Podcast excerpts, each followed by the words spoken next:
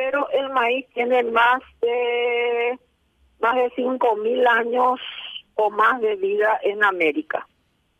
Es decir, eh, lo que pasa es que hay distintos tipos de maíz. Por ejemplo, en la entre los guaraníes, principalmente sobrevivientes, y, y, bueno, lo que era también el uso de los paraguayos, hay varias especies que no, no existen más.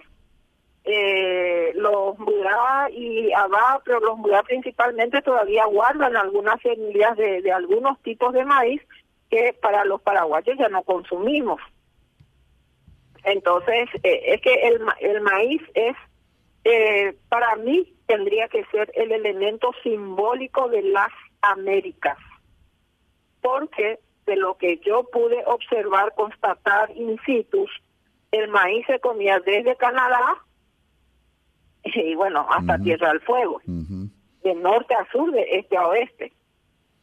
Entonces, eh, y más todavía eso que tiene una espiga, que el simbolismo del maíz para mí es muy fuerte por las semillas, cómo están colocadas, eh, unidas, ¿verdad? Que, bueno, uno puede darle mucha literatura, mucho simbolismo al maíz. Y todavía sobreviven especies de maíz. Por ejemplo, lo que yo pude recopilar de las recetas que se hacían, algunas de esas como paraguayos ya no podemos hacer porque se han dejado cultivar